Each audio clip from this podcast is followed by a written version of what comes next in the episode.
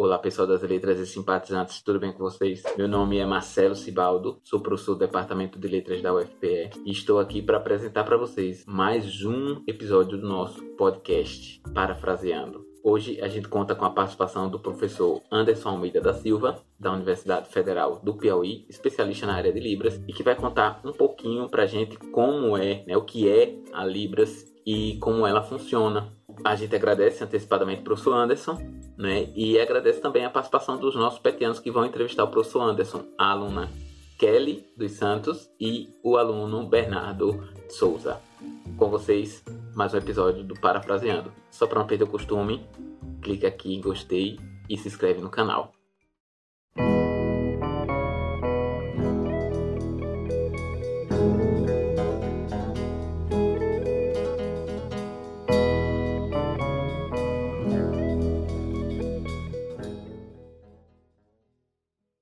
Oi, gente, sejam bem-vindos ao Parafraseando, o podcast apresentado pelo grupo PET e Letras da UFPE.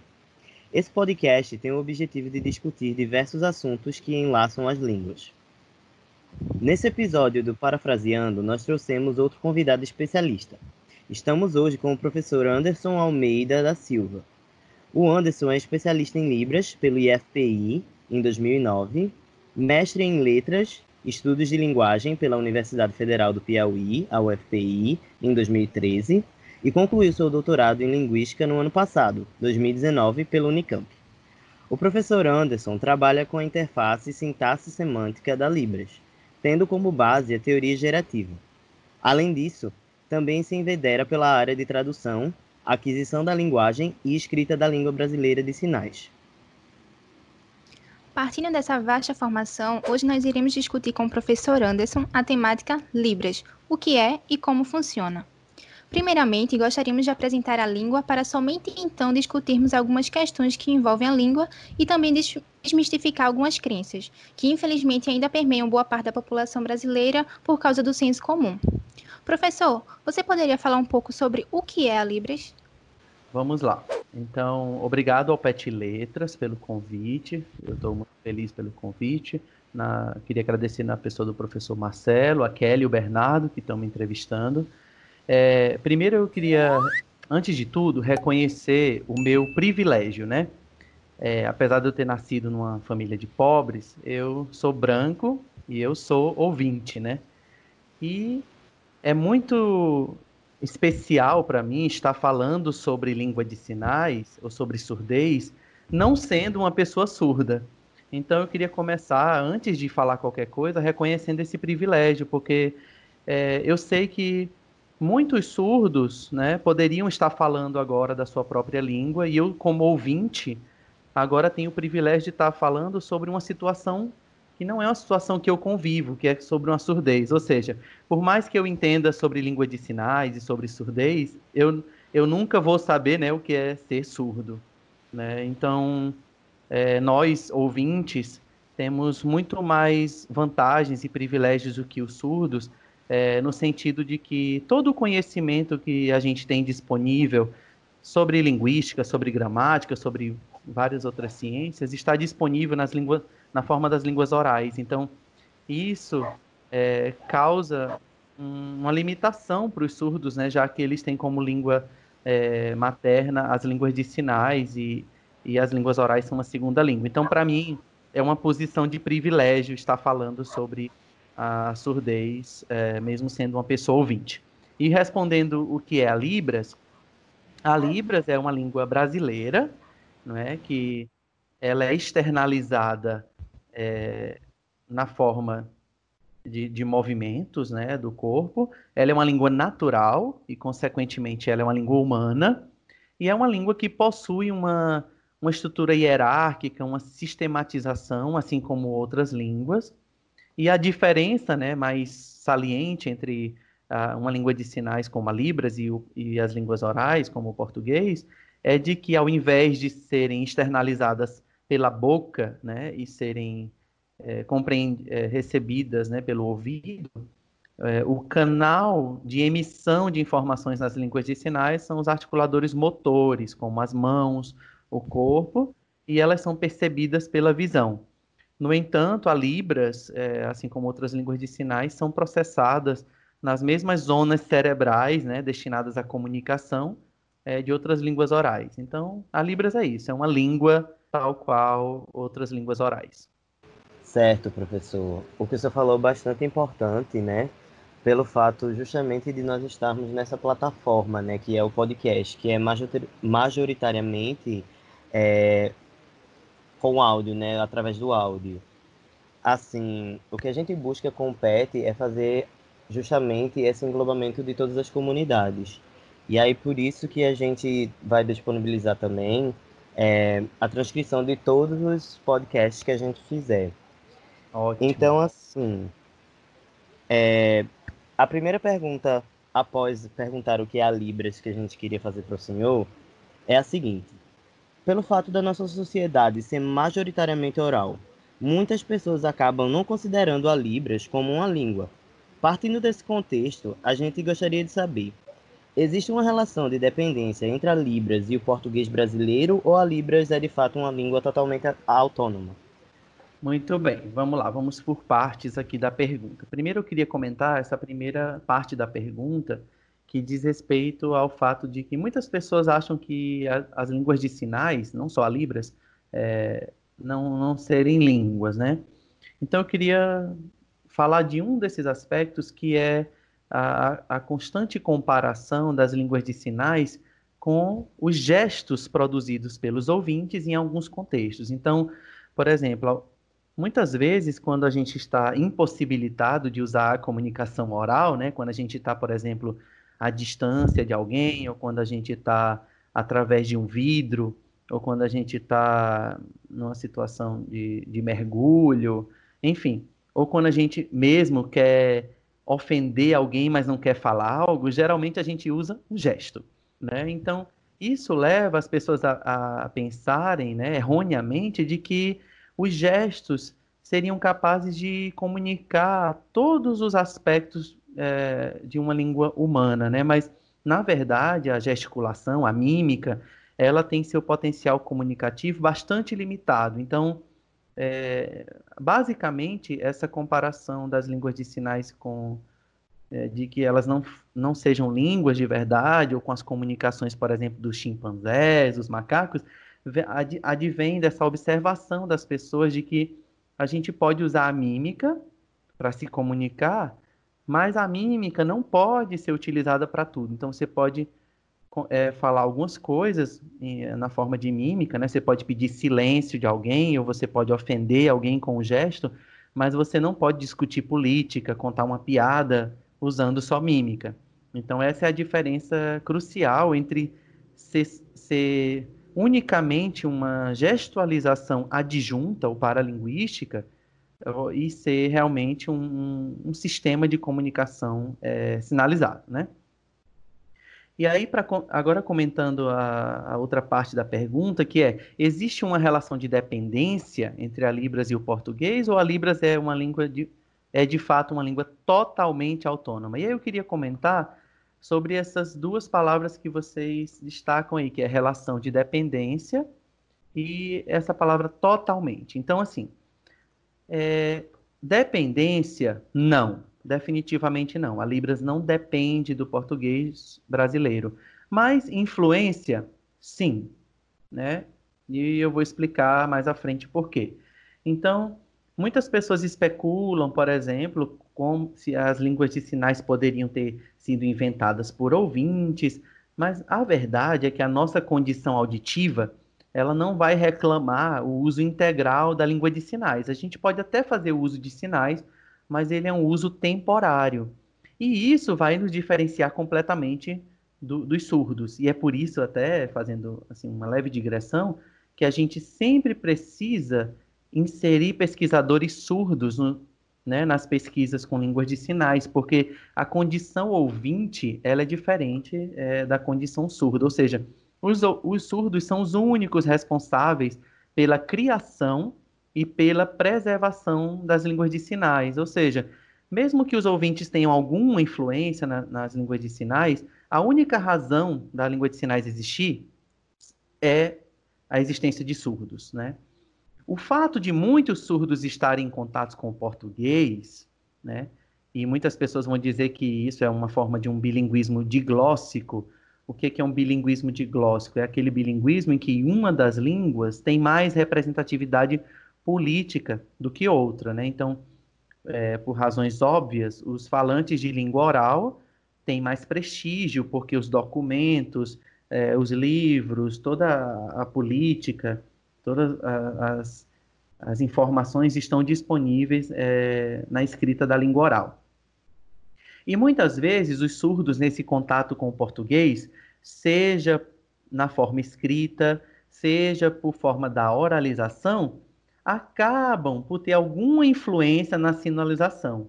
E muitos estudos linguísticos têm apontado é, para esse fato, inclusive isso tem sido utilizado como uma variável, ou seja, fica muito claro de que os surdos, por estarem em contato com o português, eles, a língua de sinais termina sendo influenciada, a sinalização termina sendo influenciada, né? Mas isso não tem nada a ver com uma dependência do português, é, da Libras em relação ao português, né? Uma prova disso que eu estou falando aqui para vocês, é, dessa influência, mas não dessa dependência que o, a Libras tem em relação ao português, é que, eu não sei se vocês sabem, mas cada surdo, ele, ele é batizado com um sinal, que a gente chama de sinal pessoal. E esse sinal pessoal seria um tipo de substituto do nome dos surdos, né? Então seria um nome visual, que pode ser um, uma marca é, do corpo da pessoa, uma característica física, pode ser um, uma característica é, comportamental da pessoa, se ela é uma pessoa nervosa, pode ser alguma coisa assim indicando, ó, oh, lembra daquele nosso amigo que é nervoso? Ou então, lembra daquele nosso amigo que tem uma pintinha no rosto, né? E, ou pode ser também alguma profissão que a pessoa exerça. Então, se a pessoa é enfermeira, ah, lembra daquela fulana que aplica injeção? Enfim, é muito comum que os surdos tenham um sinal pessoal. É, e o que acontece é que muitas vezes surdos que não são escolarizados, ou seja, que não estão em contato com o português, às vezes eles sabem o sinal do outro surdo, mas não sabem como é o nome dele em português. Às vezes eu pergunto, como é o sinal do fulano? Ele diz, ele diz é esse. Aí eu digo, como é o nome dele? Só letra para mim. E eles às vezes não sabem. Ou seja, isso mostra que não necessariamente os surdos dependem do português para existir. Então, assim, eles conversam usando sinais, mas não necessariamente eles devem saber é, a palavra em português que seria equivalente ao nome de um sinal ou de uma pessoa específica. Então, isso, para mim, mostra claramente que, apesar de os estudos linguísticos mostrarem que, sim, os surdos bilíngues que têm mais contato com o português acabam por exibir alguma é, influência da, do português na Libras, a Libras não depende do português é, para existir. E isso é comum a qualquer comunidade que estejam em contato, né? Só para concluir, é muito mais comum no caso de que a língua oral influencie a língua de sinais e não o contrário. Por quê? Porque a língua oral é a língua majoritária, é a língua circundante, é a língua que tem mais é, influência política. Então, termina que os surdos são mais influenciados porque estão é, em contato com essa língua oral, mas não o contrário. Né? Então, a gente não espera, ou a gente espera muito pouco, que a língua oral fosse influenciada pela sinalização, a não ser nos casos é, de ouvintes filhos de pais surdos, que usam tanto a língua de sinais que acabam por exibir alguma interferência na sinalização.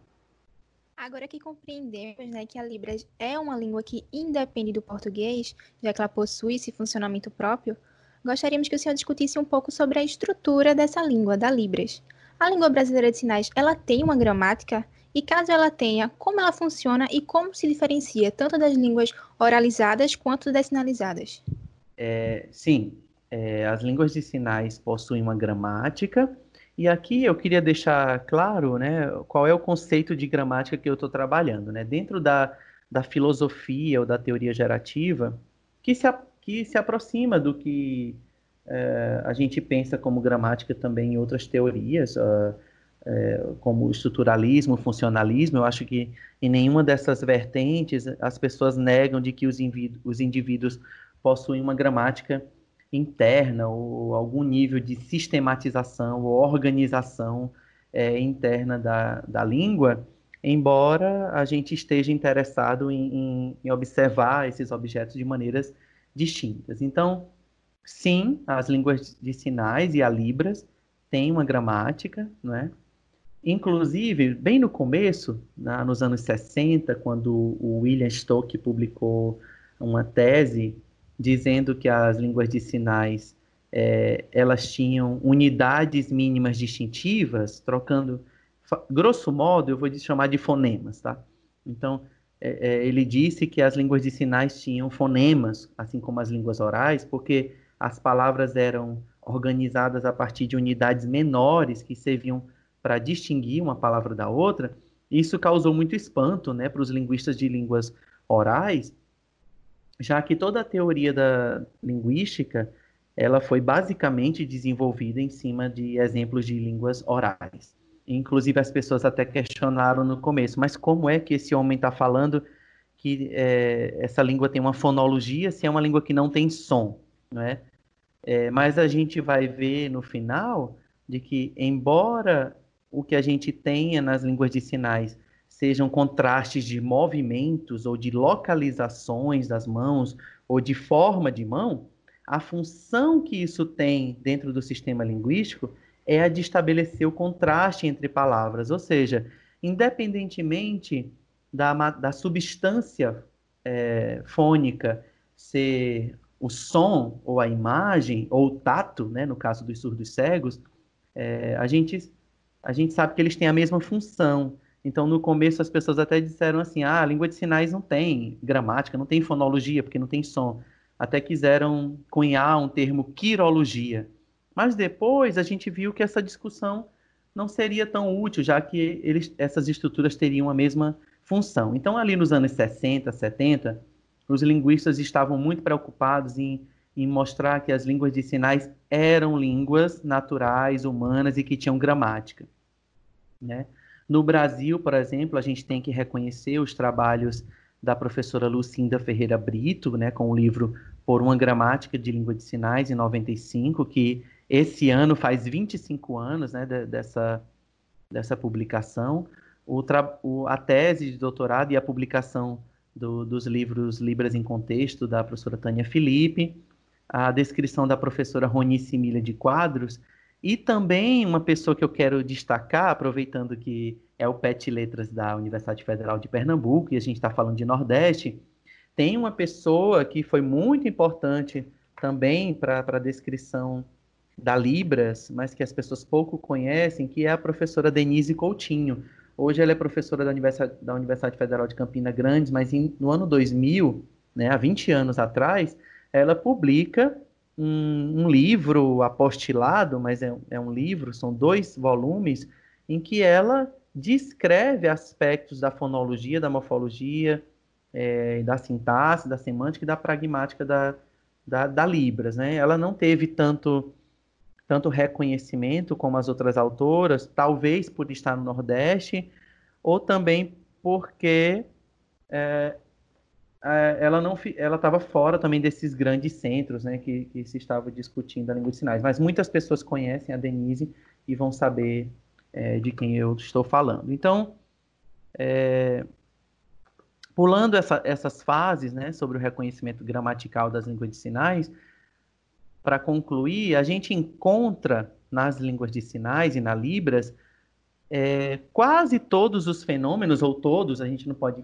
afirmar todos, porque a gente não investigou todos ainda, mas quase todos os fenômenos gramaticais que a gente encontra nas línguas orais, a gente encontra nas línguas de sinais. Eu vou citar alguns exemplos.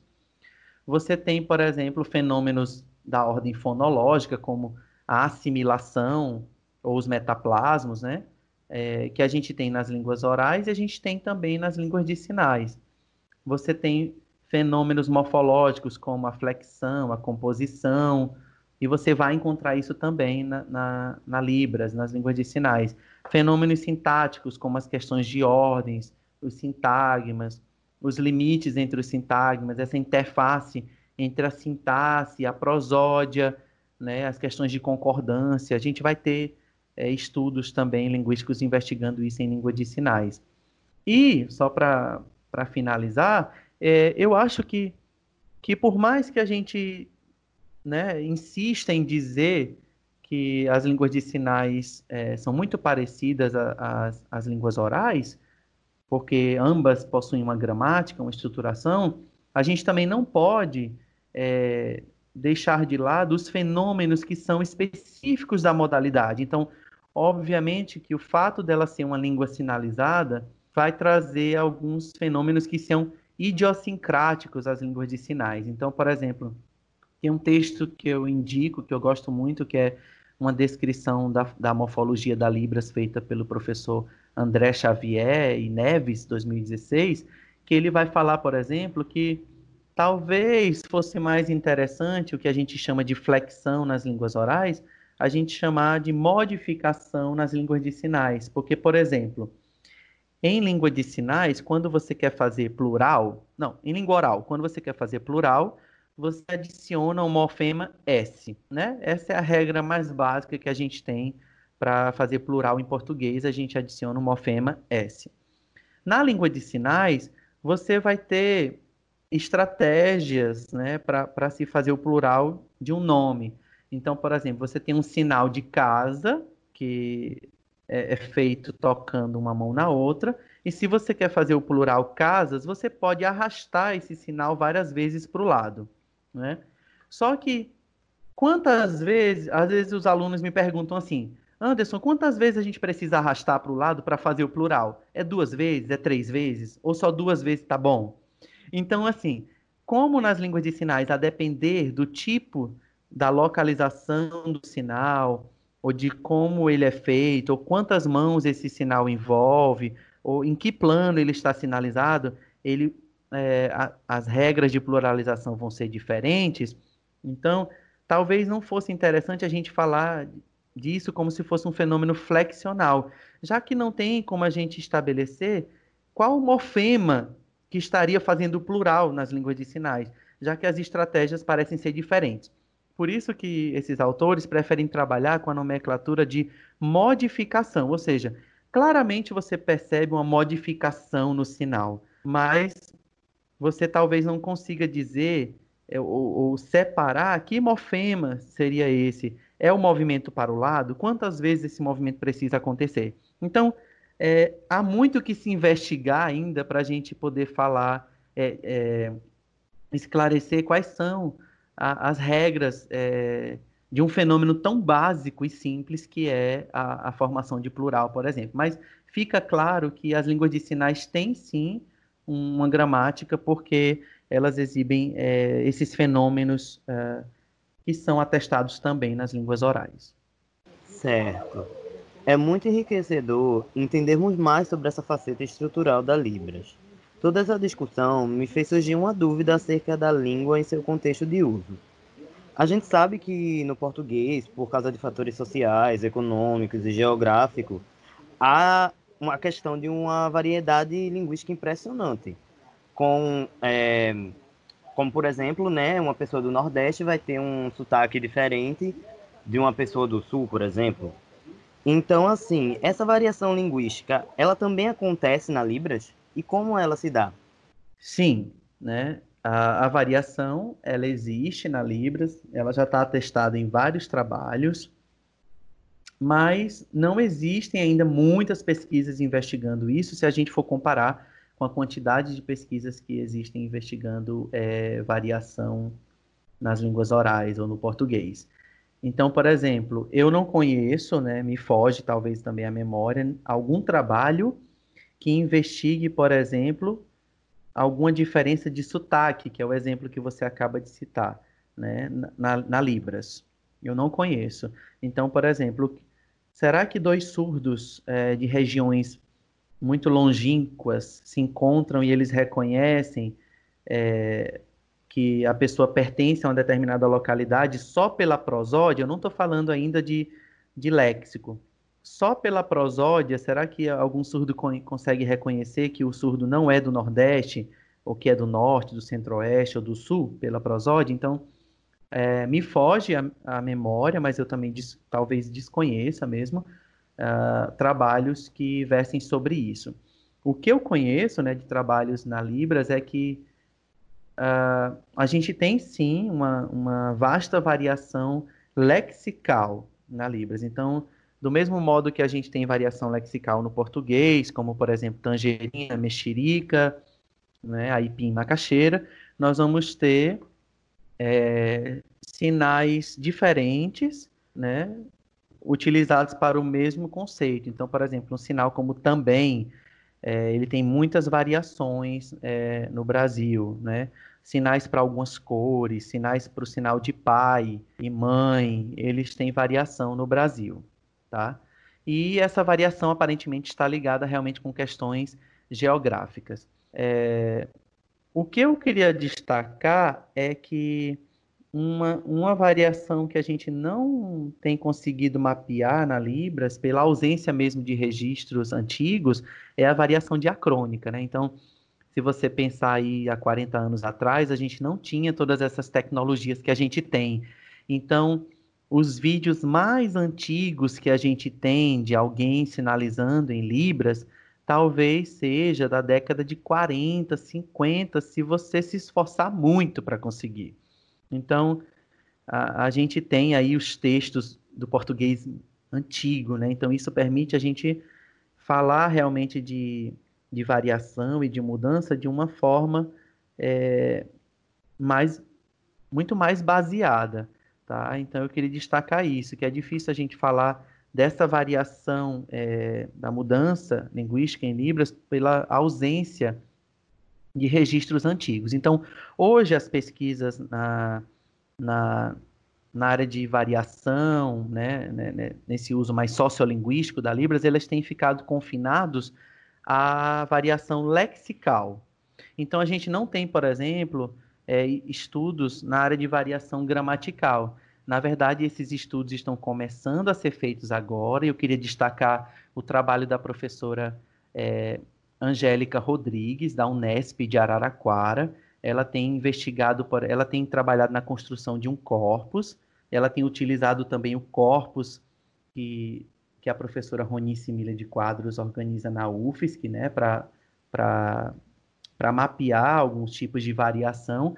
E ela tem, por exemplo, encontrado é, alguns fenômenos interessantes, como, por exemplo, a gramaticalização, que é um tipo de variação né, que leva a uma mudança linguística. Então, ela tem visto, por exemplo, sinais mudando né, e começando a funcionar, por exemplo, como conjunções na, na Libras. Né?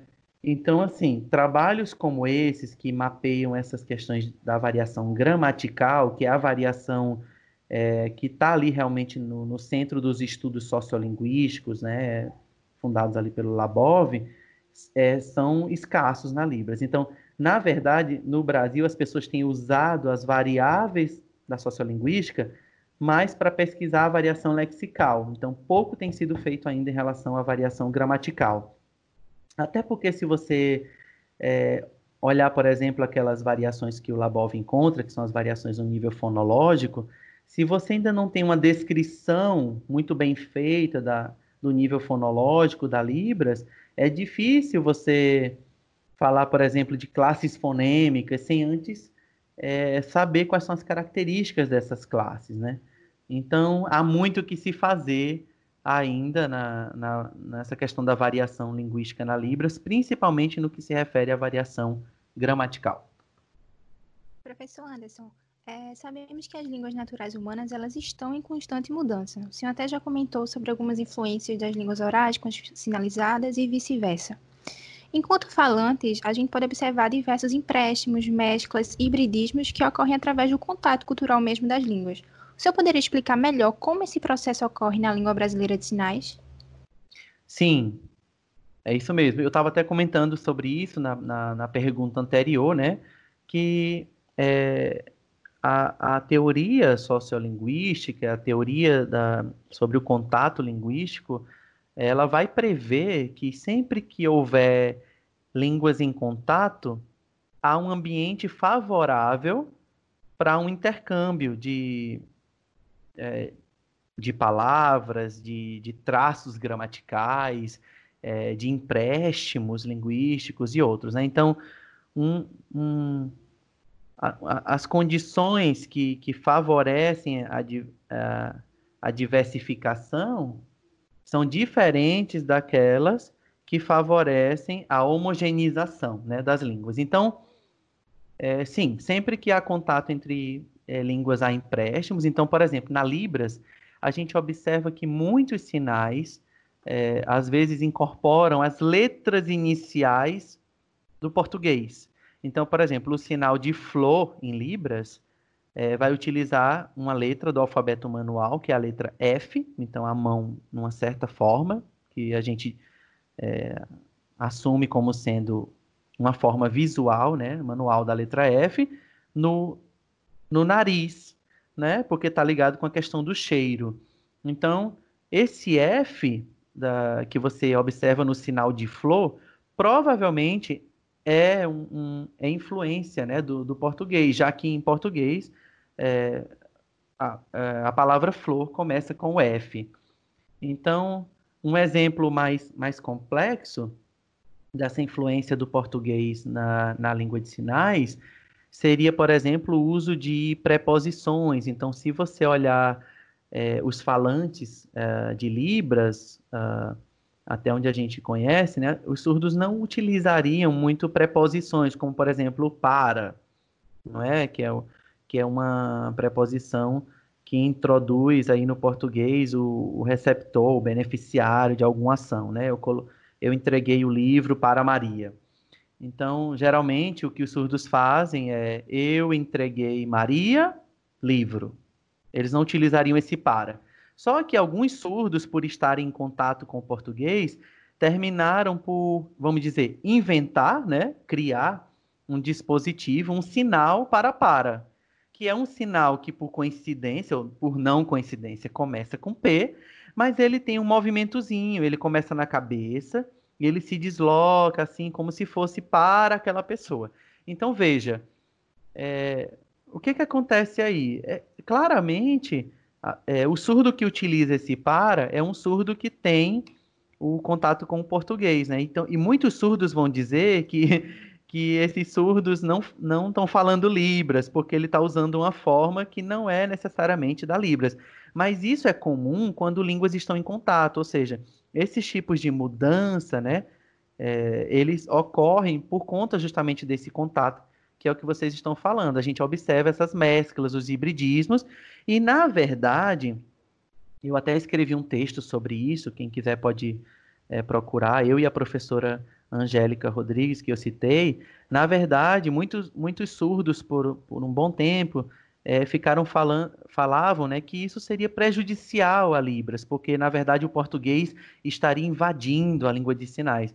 Mas na verdade, se a gente olhar dentro da perspectiva sociolinguística, isso funcionaria como um marcador de que na verdade a Libras é uma língua viva e que ela está sujeita aos mesmos fenômenos que as línguas orais. Então, do mesmo jeito que acontecem empréstimos, né, é, entre as línguas orais, vão haver também empréstimo entre línguas que estão em contato.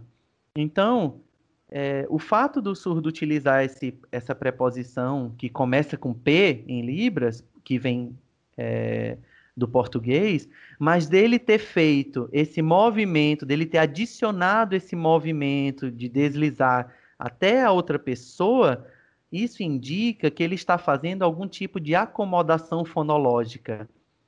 Do mesmo modo que quando a gente empresta uma palavra de outra língua, a gente acomoda essa palavra. Então, a gente sabe que abajur é uma palavra que a gente emprestou da língua francesa, mas a gente, a gente não pronuncia ela como francês. Então, a gente faz uma certa acomodação fonológica para que ela caiba dentro do nosso sistema. Então, é, na verdade, é, essa, esses fenômenos né, de empréstimos, de mesclas, de hibridismos, eles mostram ao contrário do, do que as pessoas têm assumido, é que, na verdade, a Libras é uma língua viva, né? porque ela está sujeita aí aos mesmos fenômenos que as línguas orais. Professor, é muito interessante o que o senhor falou E assim, outro fato que achamos interessante discutir foi sobre a aquisição mesmo da língua. É, nós vemos né, constantemente trabalhos sobre como a língua portuguesa ela é adquirida, como que funciona esse processo de aquisição da língua. O senhor poderia descrever um pouquinho como funciona esse processo de aquisição da Libras? Ok, vamos lá. Para poder fazer justiça aqui com meus colegas pesquisadores, é sempre difícil é, fazer um, um resumo, né, sem deixar de fora. Então eu peço desculpa se eu não estou é, citando algumas pessoas que, na verdade, são, são muito importantes também né, nessas descrições. Mas, é, na, na área de aquisição de linguagem, nós né, temos que destacar os trabalhos que são feitos na Universidade Federal de Santa Catarina, no, no núcleo de aquisição de, de língua de sinais, que é coordenado pela professora Ronice Mila de Quadros, mas que é, tem um trabalho conjunto de vários pesquisadores, inclusive de outros, de outros países. Então, se você pegar trabalhos como, por exemplo, da Lodeni Carnop, que, ao meu, até onde eu saiba, é uma das primeiras descrições da aquisição de libras por crianças surdas no Brasil, é uma tese uh, de, dos anos 90, uh, ah, acredito que mais ou menos 99 por aí, a professora Lodeni, ela vai fazer um estudo longitudinal mostrando como as crianças surdas adquirem a, a língua, a Libras, né? E a partir desse trabalho, muitos outros é, foram feitos. Então, a gente tem nomes importantes aí internacionalmente, como a professora Laura Petito é, e outros, ok? Só para destacar alguns principais. Então, o que esses estudos têm mostrado é que na mesma idade que as crianças ouvintes começam a exibir certos fenômenos de aquisição, as crianças surdas também o fazem. Então, na mesma época, né, em que as crianças ouvintes começam a fazer o balbucio, os surdos também começam a balbuciar, inclusive utilizando o sistema fonador, ou seja, os surdos conseguem vocalizar, porque muitas pessoas acham que os surdos é, são mudos, né? Mas na verdade os surdos têm as cordas vocais intactas. Então o fato deles não adquirirem a língua oral é realmente pela falta do input auditivo. Mas crianças, bebês surdos emitem vocalizações, assim como as, as crianças ouvintes, e além disso, eles também tem um, um, uma, um balbucio que, se chama, que as pessoas da área de aquisição chamam de balbucio manual. E elas vão apresentar todos os outros estágios, como, por exemplo, os estágios das primeiras combinações, quando elas começam a produzir as primeiras sentenças.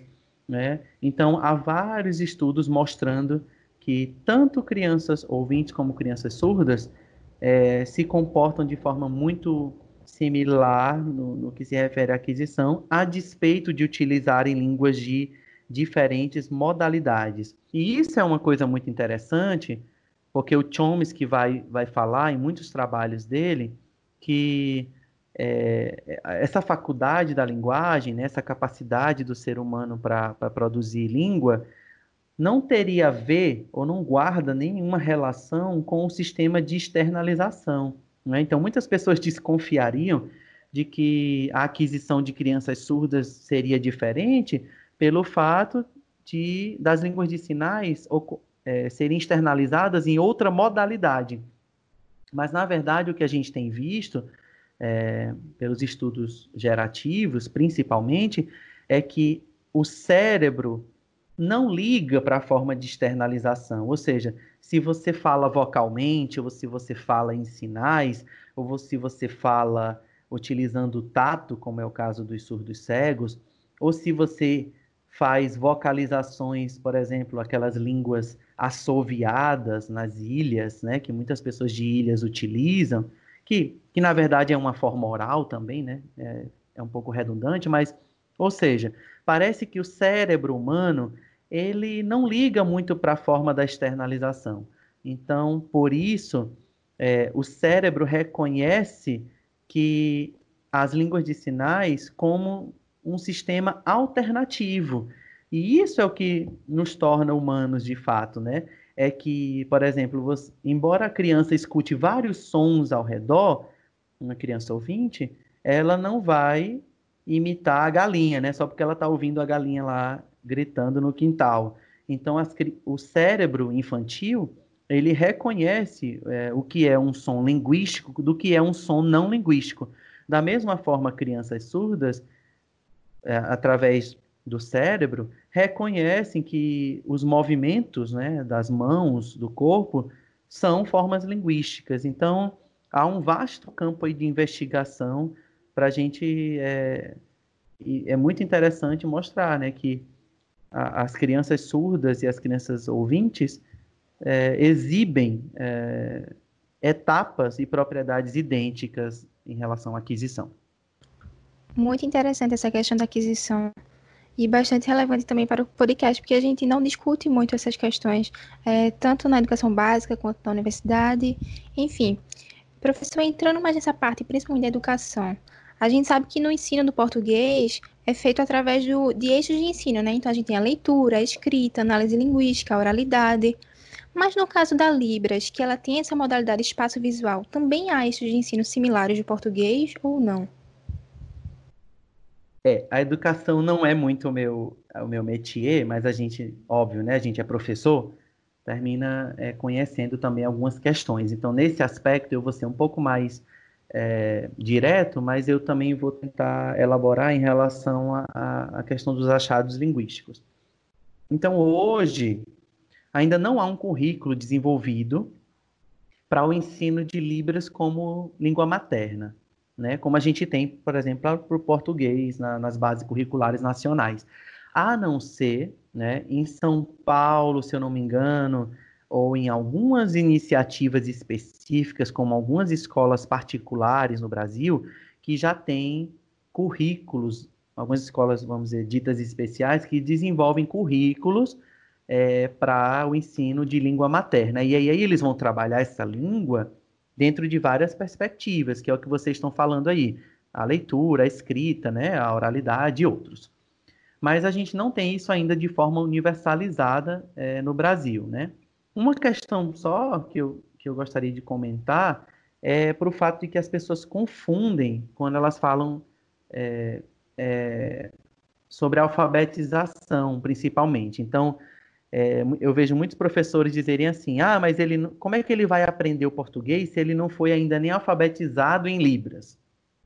Então, assim, só essa questão de alfabetização já daria um outro podcast, né? E eu, isso eu deixaria para alguém que entende sobre as diferenças de alfabetização e letramento, mas a gente sabe que uh, existe um, um, um, uma perspectiva dentro da alfabetização que é a perspectiva de, de ensinar realmente, ou de é, capacitar o indivíduo para que ele possa desenvolver o registro e a decodificação desse registro na língua materna, né?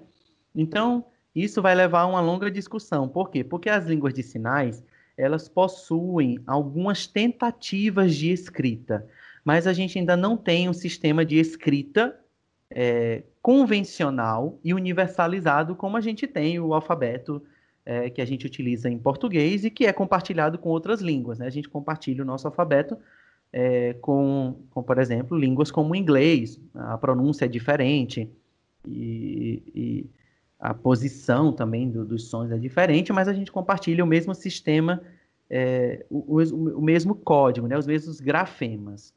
Então, para isso, para que isso que vocês estão me perguntando possa se desenvolver, é necessário que a gente tenha no Brasil o que os surdos é, chamam de escola bilíngue, ou seja, somente uma escola em que a língua de instrução seja a Libras, é que os surdos vão poder começar a desenvolver um currículo né, que prestigie né, a, as formas produzidas na sua própria língua, ou seja, com livros escritos em língua de sinais ou vídeos em língua de sinais, as aulas em língua de sinais, sem, sem essa dependência tanto de que a gente fique fazendo essa analogia eterna da alfabetização com o português. Então, muita gente pensa de que, que o surdo deve ser alfabetizado em português. E não é isso.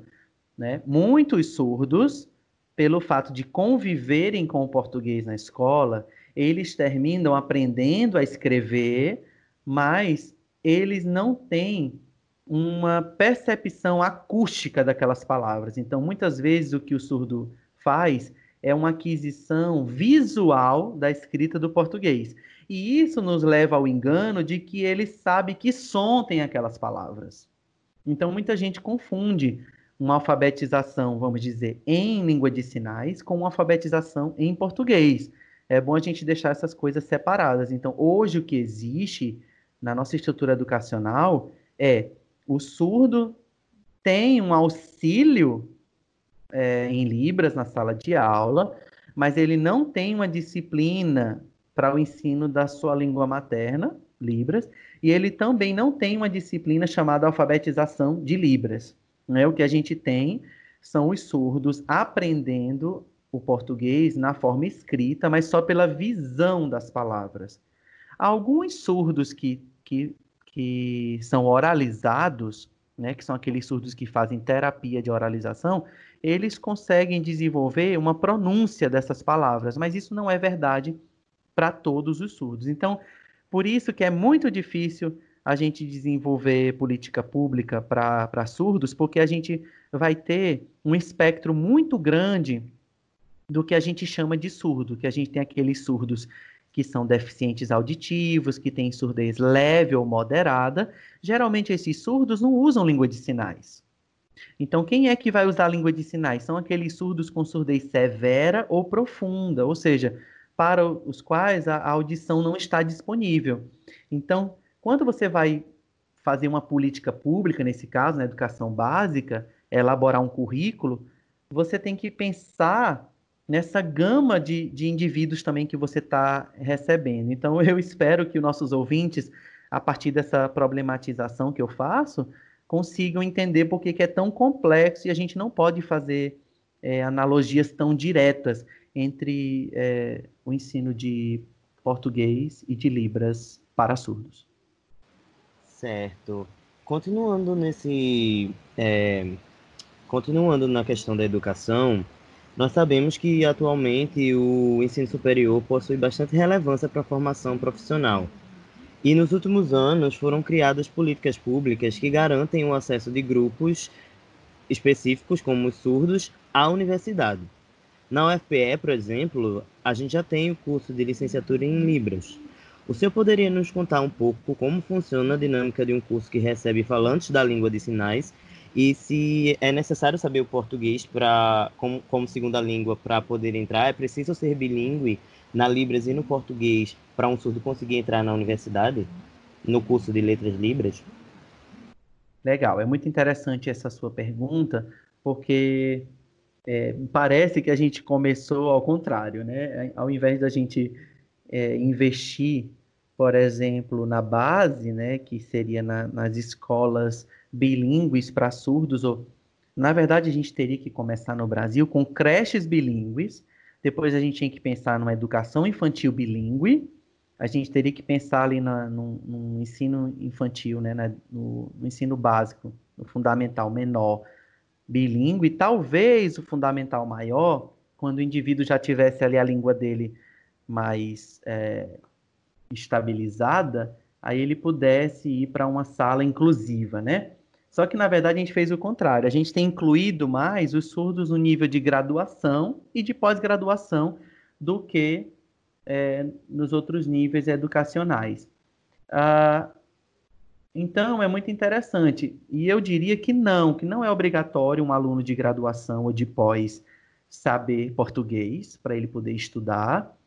Inclusive, eu queria destacar, por exemplo, é, algumas iniciativas, como da Universidade de Brasília, da Universidade de Santa Catarina, da Universidade da Estadual de São Paulo, né, de Araraquara, é, e de outras universidades de, de fazer editais, por exemplo, é, considerando a língua, a língua portuguesa como segunda língua para os surdos, ou seja, enquanto que os ouvintes fazem prova de português, os surdos podem fazer prova de, de Libras, ou se eles fazem uma prova de português, eles fazem como segunda língua. Então, essas iniciativas são super importantes.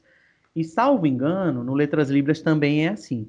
Os surdos fazem uma prova de português, mas o peso maior para ele entrar nesse curso são as questões que são feitas é, na forma de vídeo, né, é, sobre a língua de sinais. Então, respondendo a pergunta, não é obrigatório, mas é desejável. Assim como a gente quer, por exemplo, que um aluno de pós-graduação ele domine uma língua estrangeira, não é? É interessante que um aluno de pós-graduação domine uma língua estrangeira, mas isso não é obrigatório, isso não vai inviabilizar ele fazer uma pesquisa de pós-graduação. Então, é, hoje os cursos de letras libras eles dispõem de uma estrutura mínima, né, que são alguns professores são bilíngues, ou seja, sabem libras e português, eles têm os intérpretes para interpretar todas as disciplinas do curso, e eles também têm uma estrutura de estúdio. Nesses estúdios, os professores podem fazer provas em libras, eles podem disponibilizar textos para os surdos estudarem, né, traduzirem do português, ou seja, isso cria acessibilidade. É, professor, foi muito interessante discutir todas essas questões que nós trouxemos. Mas, para finalizar, o senhor tem algum ponto que não tratamos e que o senhor gostaria de discutir? Eu queria agradecer né, a oportunidade de estar falando sobre um tópico é, que eu tenho dedicado à minha vida, é, embora eu não, né, como eu falei no começo, é uma posição de privilégio poder falar sobre língua de sinais não sendo surdo, mas eu queria salientar uma coisa importantíssima e que tem sido deixado fora do debate é, da língua de sinais e que perpassa por todas as questões que a gente está discutindo, que é a questão da importância do SUS, tanto para os estudos linguísticos como para a educação de surdos no Brasil. Veja só, hoje quando uma criança nasce surda no Brasil, é, ela é encaminhada somente para a prótese auditiva para cirurgia de correção da surdez ou para alguma terapia de fala, mas ela não é encaminhada para nenhum, nenhuma instituição é, seguindo o documento, né, que é, que é feito pelo SUS pelo MEC, que é o protocolo da triagem auditiva neonatal, que é o documento que, que, que orienta os profissionais da saúde como proceder no caso em que a surdez é identificada na maternidade. Então, eu queria salientar isso.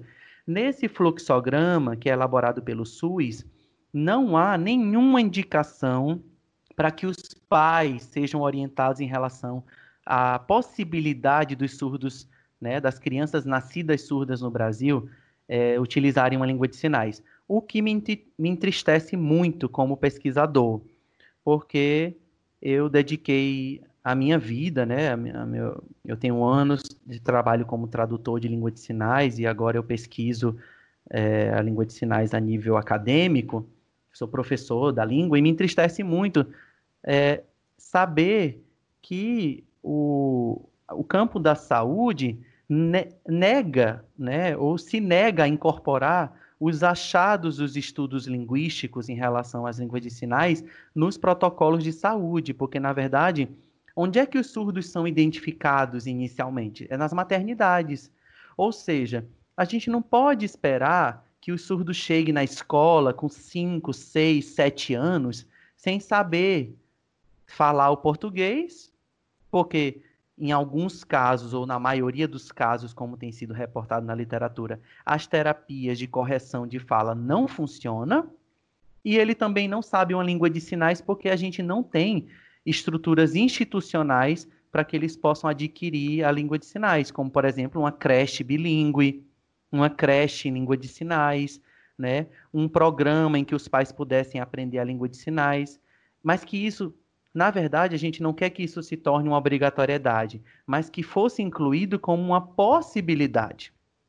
Ou seja, hoje o SUS, as maternidades, somente encaminham os surdos para ter a audição corrigida.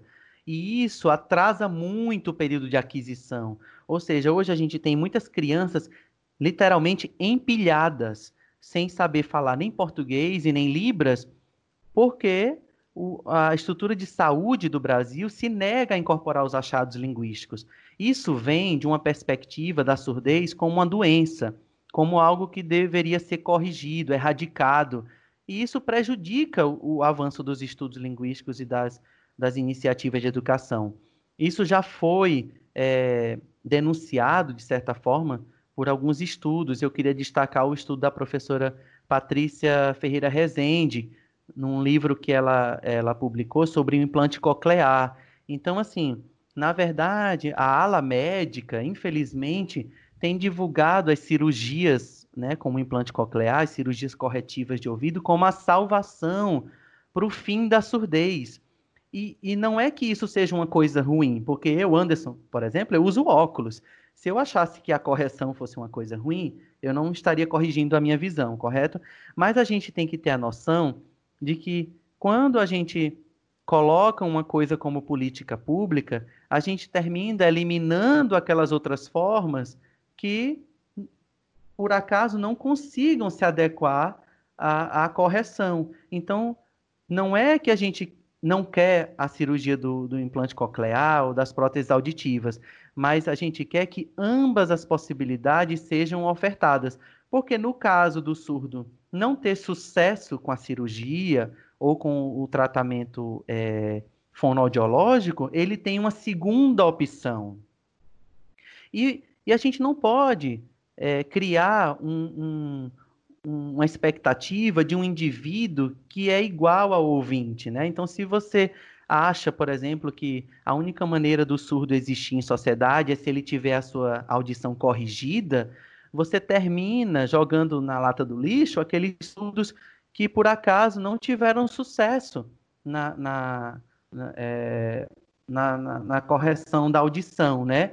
Então a gente tem que parar de criar é, esses, essas conceptualizações do que seria o padrão normal, né, e desviante. Então isso me causa muito, muita tristeza, porque a gente está investindo dinheiro na graduação do Letras Libras, a gente investe dinheiro na pesquisa de pós-graduação para a gente mostrar que a Libras é uma língua, que ela é processada no cérebro humano, tal, tal qual as línguas orais, né, que a educação de surdos pode acontecer e deve acontecer, mas que simplesmente é, o Brasil ignora. Então seria o caso mesmo de da gente levar isso para as cortes internacionais, né?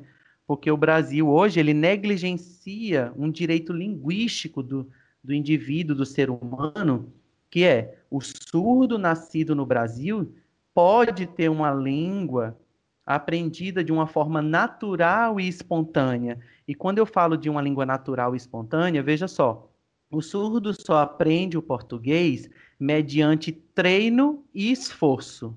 Se eu colocar um surdo rodeado de ouvintes, ele não vai aprender português naturalmente. Ele vai ter que usar um aparelho, ele vai ter que fazer uma cirurgia, ele vai ter que ficar anos e anos treinando para poder chegar um pouquinho perto um, do que um ouvinte realiza. E olha que se ele não chega perto disso, ele ainda sofre preconceito. Então, o que a gente está querendo é que as pessoas reconheçam de que quando você coloca um surdo com um surdo adulto, ele adquire essa língua de forma natural e espontânea, ou seja, sem esforço, sem esforço. Por isso que nós dizemos que as línguas de sinais são as línguas é, maternas dos surdos. Né? E, e, há uma resistência muito grande de, de entender isso. Muita gente acha que nós somos contra a, a, a, aos procedimentos né, dos otorrinos ou aos procedimentos fonoaudiológicos. Não é isso, mas é, a, a ciência, o SUS, né, o sistema de saúde não pode, não pode fechar os olhos, não pode ignorar para os achados e deixar de reconhecer que as línguas de sinais são línguas e que elas servem para os seres humanos. Professor, muito obrigada por aceitar o nosso convite estamos imensamente honrados com a sua participação. Eu que agradeço. Muito obrigado. E você que nos acompanhou até aqui, segue a gente no Instagram, petletrasufpe, e não esquece de se inscrever aqui no nosso canal para continuar acompanhando o nosso conteúdo pelos podcasts. Tchau, tchau e até a próxima. Forte língua, racha o corpo.